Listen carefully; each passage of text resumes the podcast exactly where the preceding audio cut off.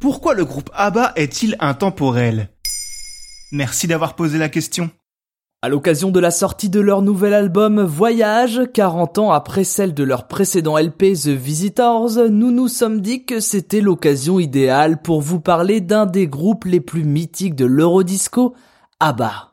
Mais attends, déjà, pourquoi ABBA s'appelle ABBA? Oh, des fois il ne faut pas chercher compliqué. Les quatre lettres A, B, B, A sont des initiales, celles des membres du groupe, Agneta pour A, Bjorn pour B, Benny pour le deuxième B et Anifrid pour le deuxième A. Mais au-delà de cette explication, ce nom avait un côté très pratique. En effet, en commençant par la première lettre de l'alphabet suivie de la deuxième, ils étaient sûrs que leurs albums seraient les premiers présentés dans les bacs des magasins, tous classés par ordre alphabétique. Alors, à l'heure du streaming, cela n'aurait plus aucun intérêt, dans les années 70, il faut avouer que c'était malin. Car oui, le groupe suédois officie depuis les années 70, 1972 pour être précis. Et après un arrêt de 36 ans, de 1982 à 2018, ils reviennent enfin avec de nouveaux tubes. Et c'était quoi leur ancien tube?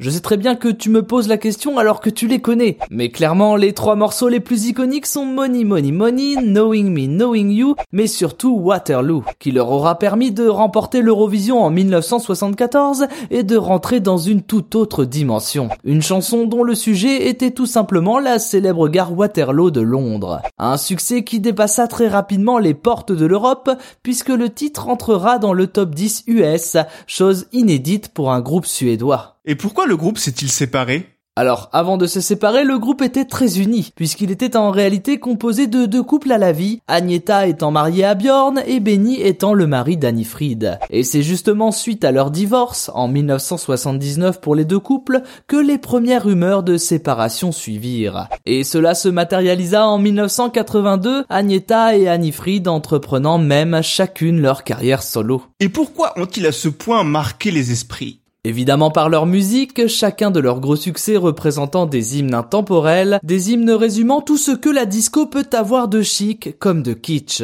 Mais également par leur look, une garde-robe aux mille couleurs, déjà jugée caricaturale pendant les années disco, mais qui aura forgé leur réputation. Bjorn déclara même Personne ne peut être aussi mal habillé sur scène que nous l'étions. À mon humble avis, nous avions l'air de cinglés à l'époque. Mais encore une fois, au-delà du côté visuel fort, ce choix était également pratique. Car il se trouve que le système fiscal suédois permet une déduction si les costumes de scène ne peuvent être portés au quotidien. Ce qui était ici clairement le cas, et ce qui aura permis au groupe de faire quelques économies, du moins à leur début. Car après, avec plus de 380 millions de disques vendus, ce qui les classe dans le top 20 des groupes ayant vendu le plus d'albums au monde, l'argent n'a très vite plus été un problème.